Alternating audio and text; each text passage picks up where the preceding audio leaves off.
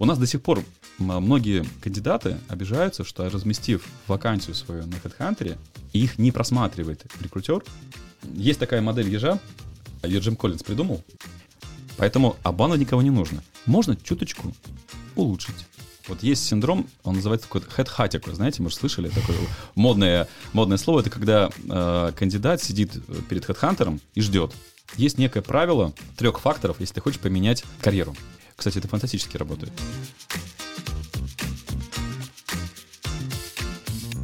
Всем привет! Вы слушаете подкаст «Мама, я ищу работу».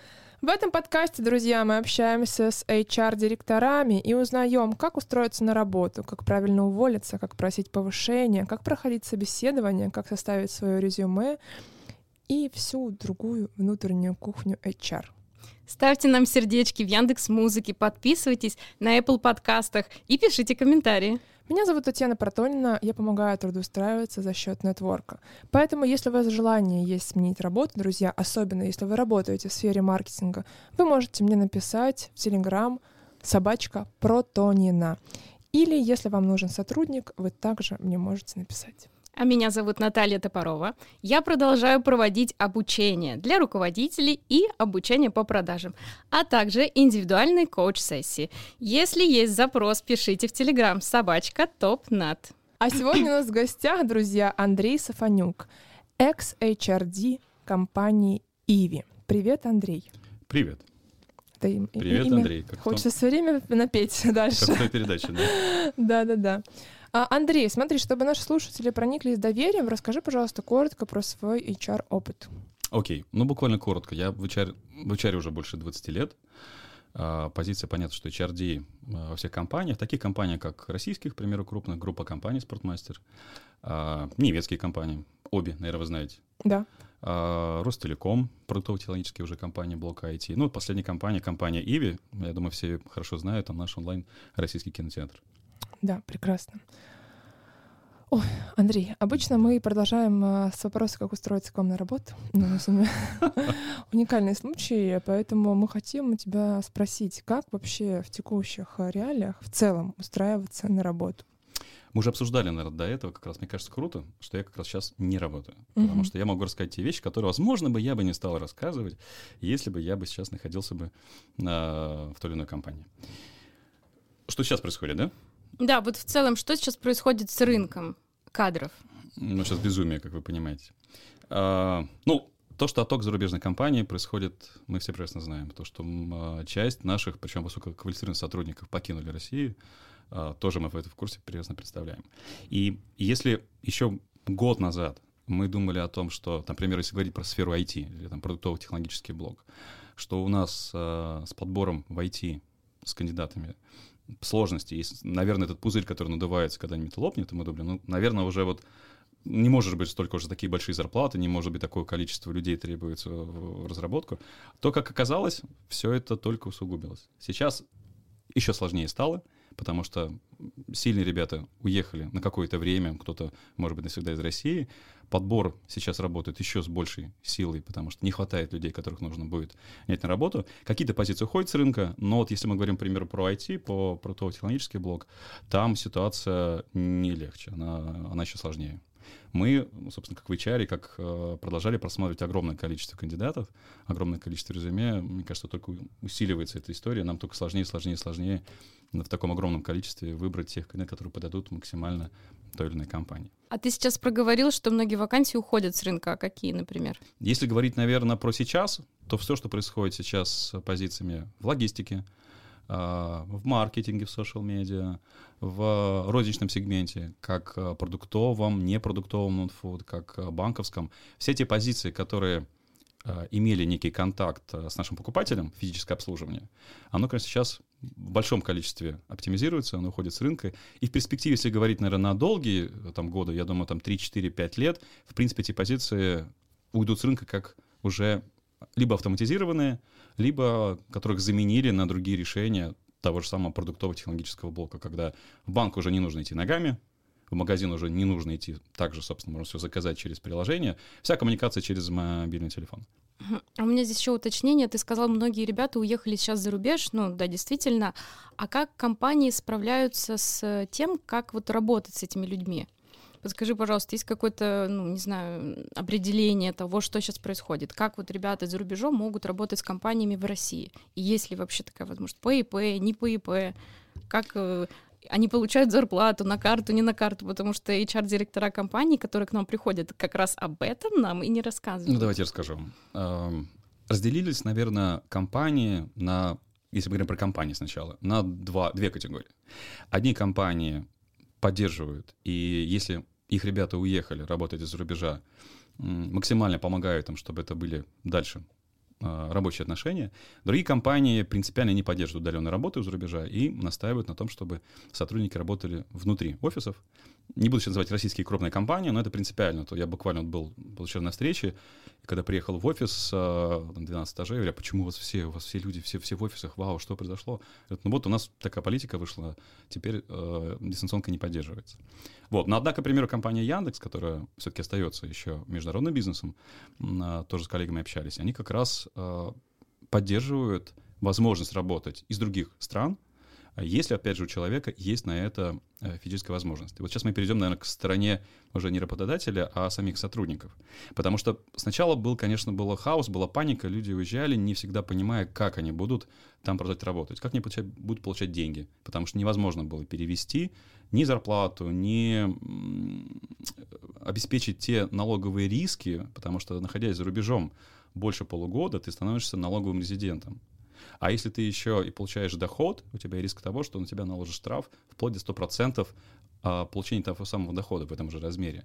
Поэтому те ребята, которые имеют либо двойное гражданство, либо имеют ну, автоматически, возможно, недвижимость за рубежом, либо родственников, у которых есть э, некая безопасная возможность работать э, в другой стране, с ними заключаются трудовые договора, они, как правило, носят немножко другой характер, чем э, стандартные трудовые договора, и компания обеспечивает возможность работать удаленно из-за рубежа. Но опять же, если в компании есть такая политика, и это поддерживается. Многие технологические компании э, это поддерживают, потому что понимают, что ну, такого объема специалистов, э, редких, квалифицированных, довольно сложно э, найти сейчас э, внутри страны. Поэтому терять людей, которые уже имеют опыт, знают стейки технологии, использующиеся у них в компании, знают, в принципе, всю внутрянку, ну, было просто бы обидно. И таких людей действительно немало, к сожалению.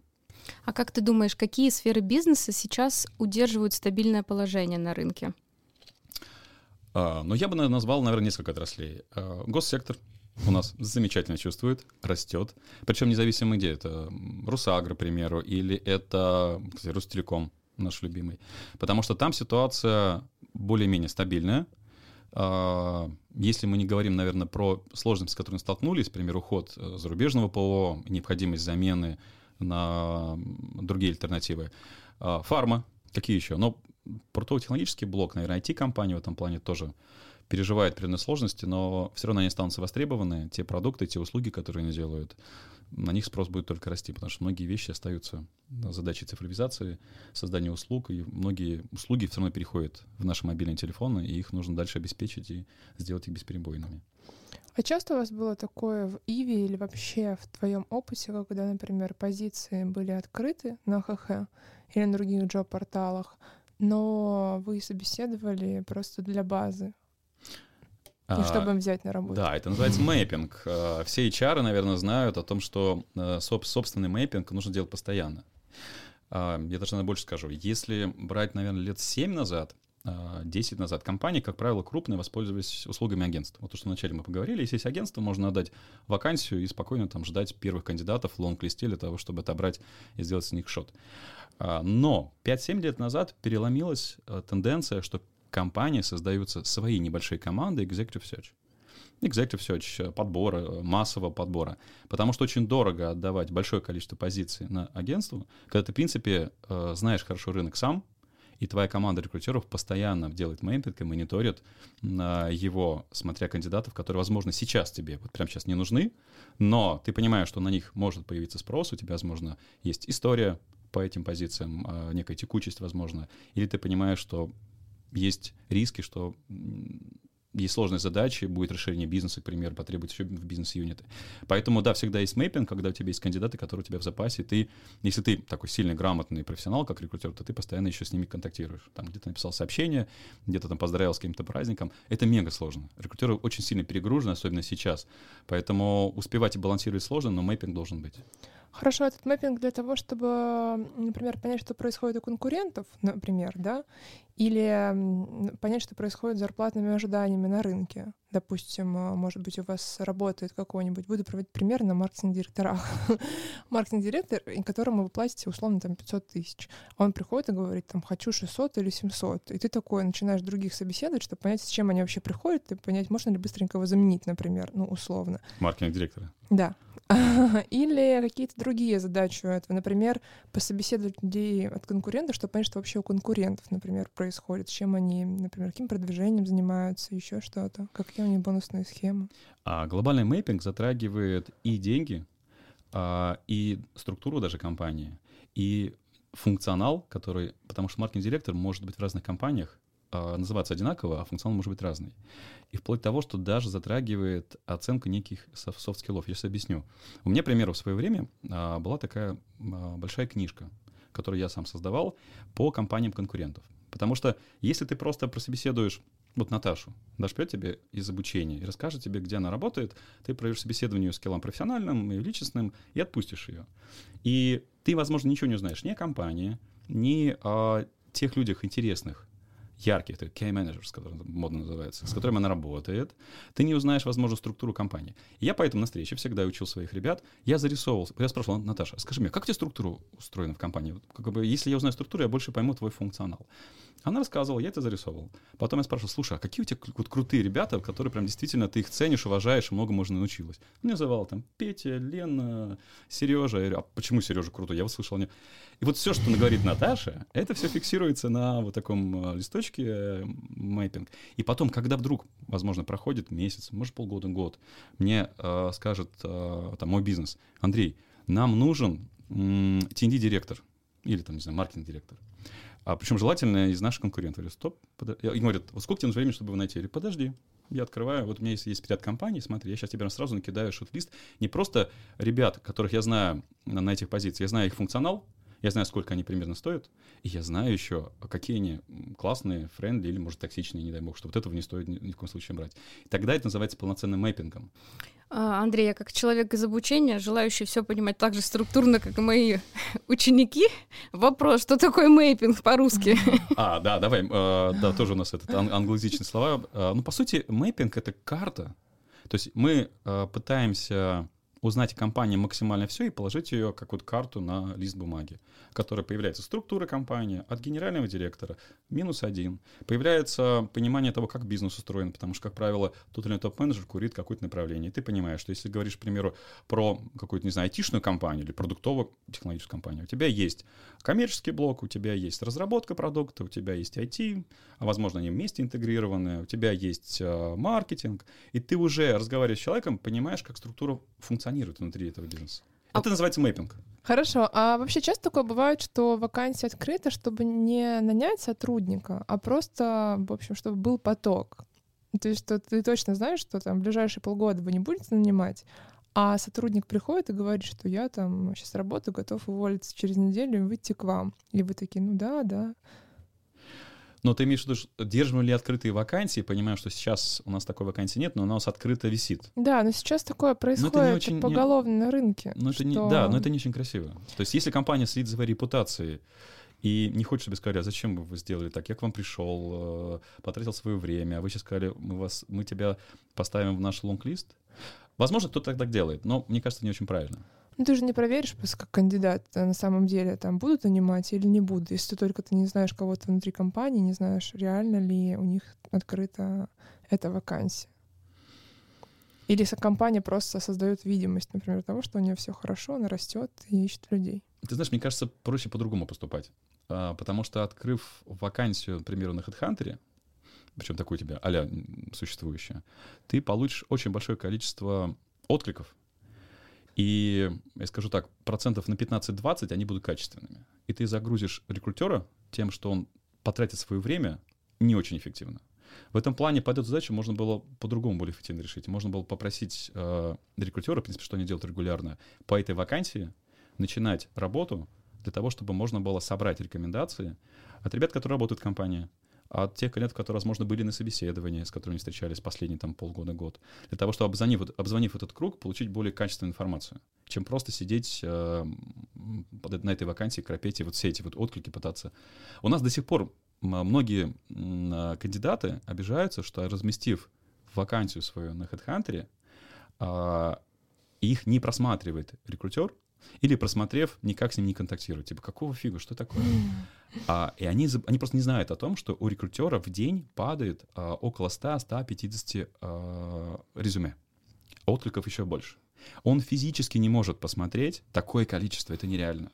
И есть профессиональный сленг, а, любой рекрутер делает, рекрутер делает а, скроллинг. То есть он не читает ваше резюме. Если вы потратили, там, не знаю, много часов вашего времени, чтобы написать классное резюме, запомните, ваше резюме будет читать по диагонали. В нем найдут э, 3-4 вещи, которые они изначально ищут, которые важны. Все читать не будут. Поэтому у рекрутера большая, огромная задача из такого большого количества кандидатов, э, резюме, откликов, найти там крупицы ал, э, тех, которые алмазов, которые подойдут. И именно поэтому рекрутер не сможет обработать все. От того, как ты составишь резюме, а, как ты его напишешь, будет зависеть от того, заметит он твое резюме из огромного количества других, либо просто пропустит. А за что он цепляется? За название позиции, чтобы он совпадало с тем, что он ищет, и там какой-то функционал в описании вакансии, который переписан, так mm-hmm. что этот функционал уже был в работе. Я, кстати, в пандемию, когда, вот, собственно, в прошлом году задумался об этих вещах, потому что тоже много приходило вопросов, как искать работу, как резюме составлять. Я записал несколько видеороликов, а, выложил на YouTube. Как раз вот там а, прям подробно рассказываю, как резюме составить для того, чтобы вы заметили, как собеседование пройти, к что-нибудь подготовиться. Рекрутеры смотрят, как правило, несколько вещей. Первое. Они смотрят бренды компаний, название компании, для того, чтобы они были из их периметра, они были им интересны, конкурентны или хотя бы той отрасли. Это раз. Если, э, извините, компания рога и копыта или ничего на слух не приносит, скорее всего, у тебя рейтинг будет очень низкий, его просто переложишь в сторону.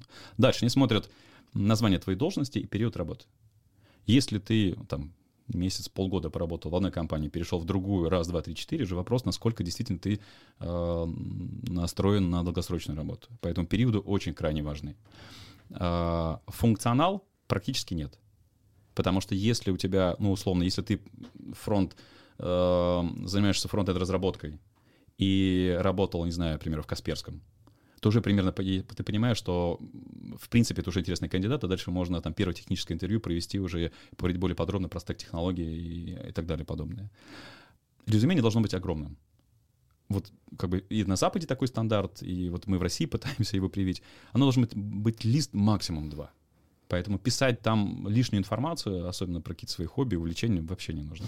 Название компании, периоды работы, должность, в которой ты работал, чтобы понимать примерно функционал, который ты, за который ты отвечал. Андрей, вот тут, мне кажется, есть парадокс. Давай. Получается, в самом начале ты сказал, что сейчас много ребят уехало, и рекрутерам тяжело найти хорошие, достойные кадры. Потом ты говоришь, что рекрутеры обращают внимание на то, как, в каких компаниях работал, именно на бренды. Угу. И вот тут э, возникает вопрос, мой любимый, все-таки важнее способности или опыт? Ну, не был он в брендовой компании, но способности у него колоссальные. И его могут не брать на работу просто потому, что, как ты говоришь, у рекрутера большой завал, он использует серчинг и так далее. Так и что делать тогда? Вот есть человек со способностями. Он может заменить того же человека, который уехал в другую страну и быть даже лучше. Мы говорим сейчас про некий рейтинг, потому что э, понятно, что если, возможно, компания не только известна на слуху, но должность, которая подразумевает функционал определенный, крайне ценится и нужен, например, Uh, data scientist, который отвечает за всю аналитику внутри, прогнозирование, строит модели. Это уже очень крутая позиция, которая сейчас на рынке очень сильно ценится и востребована будет еще много-много лет там э, вперед. Шансов у этого человека, а, шансы уже высоки из этой позиции. Если еще будет компания известная, шансы еще увеличатся. Поэтому не все, конечно, работали в крупных известных компаниях, которые достаточно назвать и всем сразу известны. Но по должности можно это сделать. Это уже как бы большой плюс. А, потом, а, если твое резюме уже заметили и вытащили его для того, чтобы встретиться, вот на этой первой встрече у тебя появится возможность раскрыть все свой, весь свой опыт, свой талант, сказать более подробно. Но, опять же, если у тебя огромное... Вот представьте, на этом столе лежит, не знаю, 200 резюме, uh-huh. и у вас есть всего 15 минут. Поэтому какие резюме вы из этого стола вытащите? Вы не сможете никогда их все просмотреть. Это физически невозможно в жизни. Поэтому это поможет. Если вдруг нет крупной компании, окей, хорошо, дави на позицию, а, пропиши тот функционал коротко, который ты знаешь, языки программирования. Ну, мы говорим про IT, не обязательно должно быть IT, это может быть и маркетинг, может быть HR, другие позиции. Чтобы какие-то вещи там всплыли, их заметили, твое резюме вытащили. А что можешь еще порекомендовать, вот если помимо резюме есть способности, есть желание у соискателя, как обратить на себя внимание? Например, пойти в какие-то соцсети писать там, или находить человека в Телеграм и там выцеплять, или писать mm-hmm. на сайте через HR. Что mm-hmm. делать-то? А, есть, такой, а, есть две позиции. Есть пассивные и активные. Вот есть синдром, он называется такой хедхатику, знаете, может, слышали такое модное, модное слово, это когда э, кандидат сидит перед хедхантером и ждет. Разместил объявление и ждет хедхатику. Когда же наконец-то им откликнуться? Конечно, это, мы уже обсудили, ситуация такая пассивная. Она, если сработает, то явно ждать придется очень долго. Или у тебя позиция должна быть какая-то редкая, востребованная, тогда, возможно, произойдет чудо. Должна быть позиция активная когда ты к этому, к поиске работы относишься как даже к обычной работе. У тебя есть план, вот, кстати, если разделить, э, что нужно сделать, чтобы найти работу, ты должен в первую очередь составить список компаний, которые тебе интересны. Кстати, это фантастически работает. Ты можешь составить список компаний и в итоге устроиться в другую. Ты можешь выйти э, в этих компаниях на ребят, которые внутри компании работают, а, схожи по твоей должности, пообщаться, познакомиться. Социальные сети никто не отменял. Ну, важно, чтобы, конечно, это было не в наглую, да, но чтобы это было... А, ты можешь пообщаться с этими ребятами на конференциях. Ты видишь на конференции человека, подойди, познакомься, пообщайся, скажи, вот я как бы, может быть, с начальным опытом, или вот очень хочу вашу компанию, вот делал то-то, то-то, то-то. И э, если у тебя получится Э, завоевать внимание к этому человеку, он даже за это деньги получит. В принципе, он будет заинтересован тебя порекомендовать, если ты классный парень и, не знаю, проявишься и покажешь что-то там из своих работ, своего опыта, заинтересуешь того или иного человека. Хороший вариант. Ты вот говорил хедхатика, а какие есть альтернативы сейчас в поиске работы? Вот нетворк я слышу, слышу там составлять грамотно резюме, сопроводительное письмо, а какие есть еще ресурсы? Надо дружить с рекрутерами. Надо знакомиться с рекрутерами, стараться. Не, не, конечно, не мучить их, не доставать, но если ты ищешь работу, не знаю, раз в месяц написать, а, может быть, какой-то пост они сделали в Фейсбуке, и личный, ты на это реагировал и спросил, слушай, как там у тебя дела, может быть, что-то появилось, либо нет. Ты говорил до этого про резюме, вот я хотела бы вернуться. А, многие говорят, что необходимо изменять свое резюме под вакансию. Угу. Вот до какой степени стоит изменять? А, я всегда рекомендую иметь не одно резюме, а иметь несколько. Если вы хотите попасть в определенную компанию, а, адаптировать ее под эту компанию. А, а где грань адекватности? Ну, это творчество. Где в творчестве грань адекватности? Ну, то есть, что можно изменить? Во-первых, в, в, в резюме в начале может быть абзац текста, вот два, максимум три предложения, а, которые являются summary вашего опыта и того, что вы хотите. Многие игнорируют эту историю, они сразу начинают фамилия, имя, а, и пошел опыт работы. С такого-то по такого-то я работал в этой компании, тем-то, вот мой функционал. И так далее, далее, далее, далее. Вот если вы вначале на первой странице под вашей фамилией сделаете описание, заточите его под э, компанию, ты говоришь, где здесь... Э, грань. Грань, да, творчества. А, если ты относишься серьезно к поиску работы, скорее всего, и ты хочешь определенную компанию или список компаний, ты зашел на HeadHunter на эти вакансии. Ты почитал в этих вакансиях требования к этому, э, к функционалу, к опыту работы. Ты примерно прикинул, что здесь, к примеру, требуется а, так, сейчас буду, не буду сейчас придумывать на ходу, определенный опыт, а вдруг компании написано про другое. Ну ты вставь в свой функционал, вставь в это описание те слова, если, конечно, ты не обманываешь, если у тебя это есть, то, что хочет эта компания. А дай, пожалуйста, рекомендацию, как правильно проходить собеседование. То есть вот за, а, одним предложением, да? Да. Собеседование нужно проходить профессионально. Это наша фишка, знаешь, там задаем вопрос, как у психотерапевтов, а там каждый отвечает, а как понял. Слушай, ну, понимаешь, это как бы это целое искусство, это, наверное, как вот спорт. Ты, ты, ты должна это уметь э, тренировать. Вот как девчонки, которые занимаются в фэшне, которые проходят кастинги. а, огромное количество кастингов, а, очень часто fail на, на выходе, но не сломаться, идти с улыбочкой, поняла, пошла, довольна, я все вам расскажу, я лучшая. Это нужно тренировать. Очень мало людей, которые, в принципе, умеют проходить собеседование. Надо говорить о том, что ты не то, что чем ты занимался, а что ты реально смог сделать, чего ты достиг. Ну, о достижениях. Потому что, как бы ни грубо не звучало, мы все равно с вами все инструменты. Ну, то есть, если я могу решить какую-то задачу моего заказчика, я интересен. Если я что-то делаю, но ничего не решаю, э, хожу на работу, ну, кому интересно? Поэтому, если ты приходишь с каким-то кейсом, Причем, кстати, интересно, очень важно знакомиться с рекрутерами. Рекрутеры тебе расскажут намного больше проблем э, от заказчика, от компании, чем ты вообще информацию даже не найдешь в интернете. Если ты знаешь, с какими проблемами они сталкиваются, кого они ищут, ты можешь свой рассказ заточить. Ну, к примеру, там э, мы столкнулись с тем, что ряд ПО у нас ушло с рынка. И нам сейчас нужно найти альтернативу или перестроить все сценарии внутри.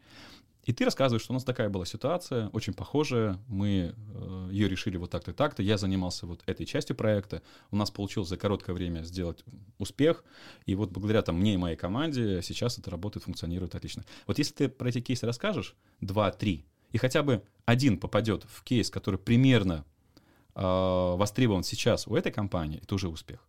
Но для этого нужно иметь какую-то информацию о компании заранее. Поэтому надо, надо попасть. Это, слушайте, это как свидание. Вот смотрите, вот вы приходите, ну вы не вы приходите, молодой человек приходит, наверное, к вашим родителям. У него есть шанс понравиться. Один раз.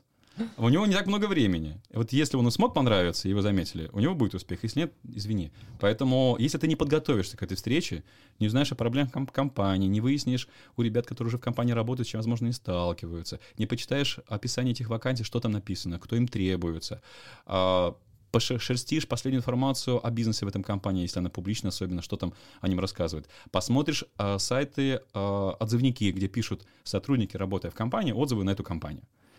Вот если не соберешь все это, ты придешь с пустыми рукавами, у тебя не будет э, туза в рукаве. Хочется рассказать, что отзывы обычно только негативные, а если они а позитивные, это то это купленные отзывы. На самом деле нет. Э, они не купленные, просто у нас есть в менталитете э, наших граждан, что мы скорее пишем негативные, чем позитивные. Нет, ну, это тоже ну, культура да, определенная. Позитивные, да. купленные, да. потому что есть э, реп... репутация. А как же вот выражение? Смотрите, с выражения нет более идеального человека, чем на собеседовании, да? И ты говоришь, что к собеседованиям да. нужно есть готовиться. такая фраза? Ну да, потому что... Наташ, все врут. Так в том-то На и дело. собеседовании врут кандидаты. Э, компании врут, при улучшая условия работы внутри компании. Кандидаты свои... Э, важно, чтобы это, это вранье было в пределах допустимого. Ну вот да, и вот в этом и есть мой вопрос. Когда ты говоришь, что нужно готовиться к собеседованиям, уметь себя продать, вот не будет ли так, что он настолько старается быть идеальным и настолько может стараться себя продать, что это даже ну, станет э, более фейком, нежели чем правдой? Ведь э, рекрутер хочет отобрать кандидата, который далее будет работать и приносить результат в компанию, да, а он подготовился, подогнал все ответы под те вопросы, которые, в принципе, задают одинаковые, да? Это как раз вопрос, наверное, к порядочности и к там, уровню творчества, который ты спросил вначале. Конечно, мы не заставляем никого обманывать. Мы говорим о том, что если у тебя есть сильные стороны, и они мэчатся э, запросом заказчика, и ты знаешь, какой запрос, мы помогаем, ну, подсказываем, как ты можешь это вместе совместить. Конечно, обманывать глупо. Потом, ну, обманешь ты, ладно, расскажешь про какой-то проект, который вы сделали, а потом на встречные вопросы не, лида, который сидит рядом с HR или ты не сможешь ответить даже про нюансы э, технической стороны. Окей, допустим, ответил и попал. Хорошо, а ведь будут собирать рекомендации и спрашивать твоих э, знакомых, коллег. Э, как раз, слушайте, он никак этим не занимался, он вообще как бы в этом даже не разбирается, это не его профиль. Поэтому обманывать никого не нужно. Можно чуточку улучшить, чуточку приукрасить. Все это делают, и компании тоже говорят про карьерный рост, э, бесконечное развитие, повышение заработной платы и далее подобное. Ну, да, но в пределах, в пределах разумных. Важно никого не обманывать. Мне кажется, хочется перейти, точнее, к блоку зарплаты увольнения, вот плавно узнать, что необходимо сделать сотруднику, если он уже работает, э, чтобы мы повысили зарплату, и через сколько времени он может приходить с этой просьбой. Тут тоже я разделил мои компании на, на два таких кластера. А, в одних компаниях существует performance review, И все, что с тобой происходит в компании, оно связано с твоей эффективностью. Это может не обязательно быть повышение зарплаты, это может быть э, какие-то дополнительные курсы, это может быть даже включение в твои программы твоего развития, даже в, опцион, в опци, э, кур, э, э, есть программы опционов внутри компании. Сейчас, наверное, мы переживаем там кризис акционерного вознаграждения, но тебя могут э, за твой performance еще акциями компании наградить. Есть разные способы, в том числе там повышение грейда, уровня дохода. А есть компании, в которых нет performance review. Как в жизни бывает? Человек, приходит руководитель к HR, э, как правило, C&B, Compensation and Benefits, и говорит, я хочу провести вот эти повышения моим сотрудникам. А если он вкладывается в бюджет, который выложен, э, выделен на его департамент, окей, ему карты в руки. Но ничего не видно за этим, это непрозрачно. Почему, э, как бы, кому любимчикам, не любимым, за сколько. Поэтому я скорее сторонник performance review, когда в компании существует система, прозрачная система результативности. И тогда ты можешь э, иметь возможность внутри вот это фонд у тебя, который существует на повышение заработных плат, распределить по тем ребятам, которые реально перформеры. И тогда, если человек приходит и говорит после ревью, например, квартального, мы там по спринтам вышли, запустили, не знаю, продукт, и мы класс сделали, а мне поступило сейчас предложение от другой компании, что чаще всего происходит, это выглядит иногда неким таким шантажом. Приходит прям с резюме. Кстати, это и топ-менеджер касается. Прям приходит, вот у меня резюме, вот у меня в два раза больше мне предлагают. Вот что мне с этим делать? Ну, да. Вот, и ты как HRD, с одной стороны, пытаешься ситуацию эту для, в интересах бизнеса разрулить, потому что не всегда высокие большие деньги, это связано с хорошим местом, возможностями, крутыми проектами. Тебя просто могут купить. И через полгода ты поймешь, что не твоя Продать. культура, э, не твоя культура, не, не, тот интерес, не те интересные проекты, зачем ты это сделал. То есть тоже определенные риски есть. Если ты как по-человечески тоже, как партнер попытаешься проанализировать и дать свою точку зрения, помочь этому человеку, сказать, слушай, или бывает даже такое, что действительно, для тебя это шанс. Ты уже, не знаю, в компании там засиделся, мы видим, что глазки уже не так горят, давай. Часто бывает такое, что люди потом возвращаются к тебе обратно в компанию, э, ты их помнишь, э, они, они преданы, что ты в свое время дал возможность. Они возвращаются с большим опытом, багажом и переносят тот опыт, который, возможно, в компании сейчас очень важен, а его нет, потому что нет таких людей. Поэтому э, бывают разные ситуации, и не только деньгами все решается. Вот. Было бы здорово, если бы во всех компаниях было вот именно performance review, руководитель бы на основании эффективности своего подразделения мог бы тут фонд повышения зарплаты распределять, а мы, как, собственно, как партнеры видели, как это работает внутри и помогали, максимально поддерживали его. Хорошо, а стоит ли указывать э, зарплатные ожидания в резюме? А, здесь все зависит, наверное, от уровня позиции. Вот если мы говорим про позицию junior, middle, я бы даже senior советовал бы ставить. Когда мы говорим про уровень э, топ-менеджмента, как правило, в резюме эти э, деньги не указываются. Потому что ты не знаешь, какая компания, не знаешь ее специфику. Ты можешь как прогадать, так и слишком э, цену э, за, за, заломить, да. И ты, в принципе, когда рекрутер увидит занимается executive search, который э, в поиске топ-менеджера, что там, не знаю, ценник 2 миллиона, он может отложит его, даже оно дальше не пойдет. Он будет блокировать э, твое. Поэтому на позициях очень высоких по вознаграждению, как правило, деньги не указываются. Это все решается уже при обсуждении на встречах, оценке опыта этого человека и рекомендации его. А дай тогда рекомендации на собеседовании, как озвучивать э, зарплатные ожидания? Вот э... Uh, тут два подхода. Если ты сейчас работаешь в компании, и если ты не работаешь. Потому что если ты работаешь в компании, у тебя уже есть доход, и, как правило, переход из одной компании в другую — это аплифт, ну, то есть повышение примерно 15-20%. Но в моей практике были случаи, когда люди хотели в два раза, и даже больше. Ну, конечно, это выглядит не очень адекватно. А, может быть, какие-то есть причины для этого, но это какие-то очень уникальные случаи. Поэтому, если ты работаешь, это рост какой-то 15-20%, понимая, что ты переходишь в другую компанию, оценивая задачи, которые перед тобой будут стоять, сложность, возможность. Э, если ты не работаешь, то, конечно, никаком повышении говорить не нужно. Тебе нужно хорошенько изучить рынок, что сейчас происходит, вот, э, поставить рыночную цену, и в случае, наверное, большой, если конкуренция на эту позицию, может быть, даже э, сказать, что я готов рассматривать, может быть, даже ниже условия, но, конечно, мне цены, в первую очередь, задачи и проекты внутри, и на втором месте уже деньги. Вот так бы я рекомендовал. А как часто ты встречал компании, в которых существует индексация заработных плат? А, это каверзный вопрос. Пока не работаю, могу сказать. А, мало, наверное, знают э, людей. У нас вообще-то индексация по закону обязательно для всех компаний. Ага, вот сейчас твои брови и твои показали, что ты тоже это не знала. Мы по закону должны повышать зарплату ежегодно всем. Но если бы вся компания так делали, просто повышали, то, наверное, привело к тому, чтобы, наверное, какие-то компании просто бы разорились бы ушли с рынка. Ну, невозможно повышать всем. э. Поэтому, э, если, опять же, возвращаясь, если есть компания, ежегодная оценка результативности, она может быть квартальная, полугодичная, то, что я называю performance review, то, по крайней мере, есть система, по которой ты можешь э, не то что знать, ты можешь даже ожидать, что у тебя будет повышение через какое-то время, ты будешь знать, насколько это будет повышение, и что тебе нужно сделать, самое главное, для того, чтобы повышение этого достичь. Вот когда приходит сотрудник с оффером и говорит, вот мне предложили в два раза больше, я ухожу, и он чаще всего это делает не потому, что он хочет шантажировать своего руководителя или из службы HR. Он не знает в компании других способов, чтобы получить повышение. И это говорит о том, что в компании не настроена система внутри вообще работы. э, С грейдами, с повышениями, э, с развитием, э, работы в разных проектах. И вот это как бы это головная боль. А как вообще э, работодатель реагирует, когда такой сотрудник Ой, приходит? у- ужасно. Все, там паника начинается.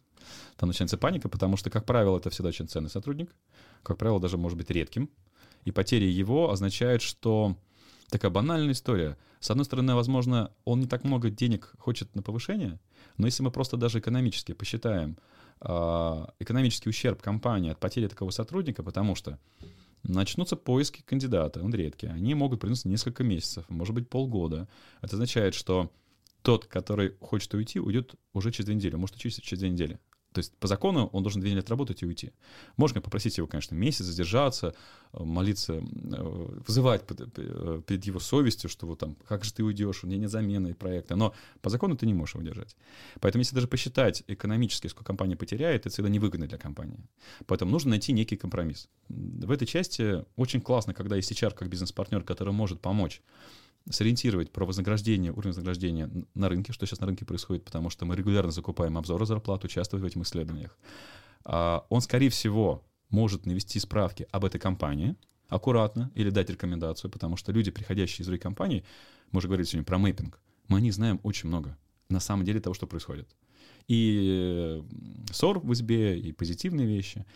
Вот. И если есть такой HR-бизнес-партнер, который скажет руководитель, слушай, вот в этой ситуации я бы поступил так. Я тебе предлагаю, подумай, ты как лид, реши.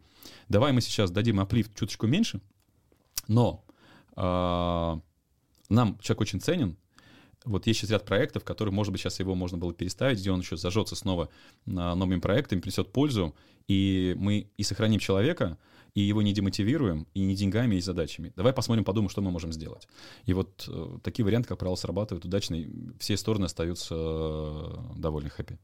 Если сотрудник все же думает о смене работы в текущее время, это может быть не сразу, то что порекомендуешь сотруднику? Говорить об этом с руководителем в открытую или скрывать свое резюме на HeadHunter, пока не найдешь работу?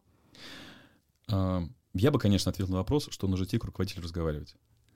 Потому что а, чаще всего в жизни, и вот в нашей службе HR происходит как? Человек уже перегорел, он уже даже получил офер, он уже решил для себя, что он уходит, и он приходит об этом говорит руководителю, и потом это прилетает нам. И ты понимаешь, что уже поздно.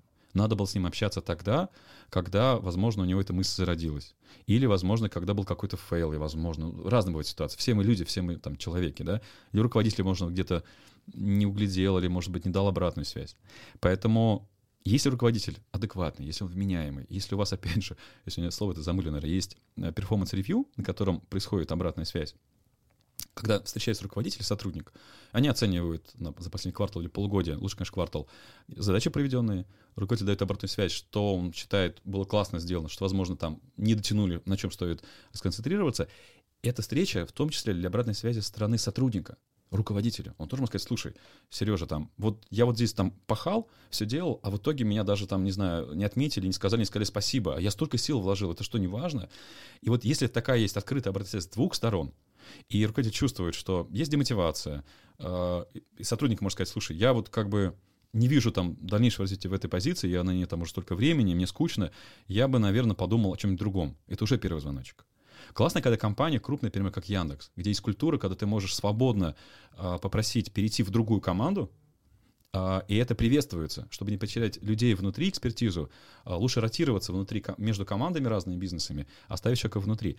Есть такая есть культура, супер, руководитель должен нормально отреагировать, сказать, слушай, давай подумаем, давай посмотрим, что можем сделать. Потому что в его интересах не как вот, не знаю, раньше было, сидеть над своим департаментом, никого никуда не пускать, не дай бог лучших заберут, и будет плохо. Нет, поделись этим классным чуваком, которого ты вырастил его у себя, отдай его внутри компании в другое подразделение.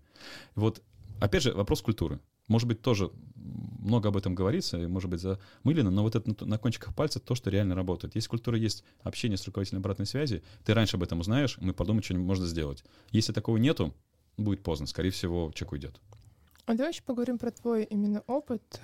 Хочется получить именно от тебя рекомендации для тех, кто не понимает, какую профессию выбрать, что ему делать. И для mm-hmm. тех, кто уже кем-то работает, но хочет сменить свою сферу. А, окей. Вообще, есть такая модель ежа. Ежа? Да, ее Джим Коллинз придумал. А, это не только касается работы, касается принципа призвания. Есть три вопроса, на которые нужно ответить. Давай. Вот, Таня, сможешь ответить? Да, сейчас. Смотри, я сейчас тебя спрошу. Что ты умеешь делать лучше всего? Общаться. Что тебе приносит э, вдохновение? Деньги. И э, можешь ты ли на этом заработать? На деньгах? На общении деньгах? Получается, да, на общении. А что делать, если мне кажется, что я должна сменить сферу продаж? Но, Сменить но, ее. но Ёж говорит, что нельзя. Ёж. Это не Ёж, это Коллинз говорит. Коллинз. Спортсмен, сейчас я скажу. Смотри, э, вот если ты реально э, сможешь ответить на эти вопросы и найдешь э, любимое дело, которое тебя вдохновляет, которое очень классно ты делаешь, еще за это можешь получать ну, деньги, зарплату, все что такое. Это самая крутая история. Ты будешь просто счастливым человеком. Вопрос в том, что мы не знаем, что э, такое классное мы можем делать, чтобы вдохновляло, мы еще за эти деньги получали, потому что, еще раз, нас никто этому не учит. Вот если бы в вузах бы, не знаю, в школах бы, могли бы диагностировать и говорить, слушай, вот ты реально технарь, не знаю, вот, а ты гуманитарий, это я банально сейчас говорю, да, вот ты интроверт, а ты экстраверт, хотя бы с этих вещей.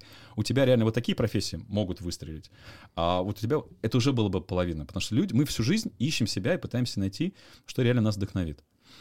А, э, это сложно, то есть это как раз вот коучи, Наташ, а, там HR, может быть, психологи, которые могут, наставники, которые могут тебе помочь увидеть себе а, вот то самое зернышко, вот, сферы TND. По сути, задача тренинга development подразделения в HR — это найти откопать в тебе способности. Сказать, слушай, ты классный чувак вот в этом, давай мы тебе поможем, подтянем, а дальше ты пойдешь сам. А, Ой, я согласна. Ой, я попал. Я прошел собеседование. Вот. А, и поэтому самое сложное. А, ну, хотя бы вопрос себе задавать, потому что если ты занимаешься чем-то, тебе это реально, ну, не вшторивает, ну, вот вообще не твое. А коллеги, которые рядом с тобой, это не ценят. И им не нравится, как ты делаешь. И ты получаешь за это еще ну, условную там разработку в рынке. Нафига?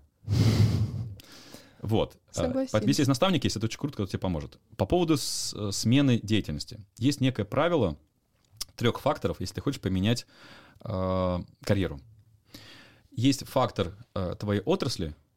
Ну, ты, например, работаешь в отрасли... Ну, допустим, я работаю медиа. в рекламном агентстве. Ну, вот, окей, медиа. Угу. Дальше ты э, отрасль. Второе, собственно, твой функционал, твоя должность. К примеру, ты пиар-менеджер. Угу. И э, уровень твоей ответственности. К примеру, ты менеджер либо руководитель. Ну, там, топ или там специалист.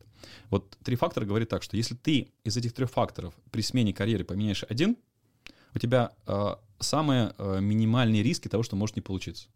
Если захочешь поменять два фактора, вот, к примеру, смотри, ты меняешь отрасль, э, идешь на какую-то вышестоящую позицию, например, руководящую, это никогда не руководила. Но э, ты останешься там в маркетинге, в пиаре, к примеру. Вот это риск того, что будет fail. Поэтому я бы учитывал вот это вот э, правило трех критериев, трех факторов при смене карьеры. И, имея наставника, советовался бы с ним, где мне нужно потянуться, где, возможно, мне риски нужно закрыть, и стоит ли мне туда или туда идти. А наставника как найти? Это кто-то, кто с тобой работает или внешний эксперт? Опять же, компания делится на два уровня, в которых есть программа наставничества, и в которых нет. Но даже если в компании нет наставника, а, я бы, ну, если ты серьезно хочешь в это вложиться, ты прям напористый, я бы обнаглел и пришел к человеку, который я очень уважаю и ценю, и сказал бы, я хочу, чтобы вы были моим наставником. Тот обалдеть, скажет, слушай, у меня мало времени, давай об этом подумаем, я вернусь завтра, скорее всего, будет, э, будет э, отнекиваться, потому что это ответственность в первую очередь. И мы когда заводили программы, например, вот с немцами в, компании Оби, где я работал, HRD, э, менторские программы, там у ментора было право выбрать для себя менти. Потому что менти, возможно, хочет, что кто-то стал его ментором, наставником. Но не факт, что тот согласен. Поэтому такая сложная ситуация, но я бы обнаглел. Ну, не получилось раз, хорошо, окей, я пойду к другому, второй раз, я пойду в третий. На самом деле карьера так и строится, когда ты, впервые замечаешь ребят, у которых есть огромная мотивация, желание, но, возможно, не хватает знаний или опыта. Вот Бог бы с ним, мы всегда научим, поможем. Но важно, чтобы ты сам хотел. А когда люди говорят, нет развития в компании, нет обучения, как я хочу, спрашиваешь, окей, а кем ты хочешь? Вот мы тебе поможем, кем? Я не знаю. Мгм. Тут сложнее. А как ты сам понял, что ты хочешь э, работать в HR? Ой, это была очень э, старая-старая история. У меня просто первое образование военное, а второе уже э, менеджмент организации HR. И а, я не, не люблю об этом рассказывать, почему-то постоянно рассказываю. Но просто эта очень картинка, она хорошо показывает, наверное, те решения, которые мы сделаем в жизни. Мы ведь все решения делаем на основании опыта. Нам не нужно сейчас подходить к взрослому чайнику, который вскипел, дотрагиваться, понимая, что он горячий. Да? Мы знаем, он кипел, он там стоял, что-то булькал. Вот так же в жизни происходит. Я когда столкнулся а, в ситуации, которые связаны... м, Ну, вот так, это были боевые действия.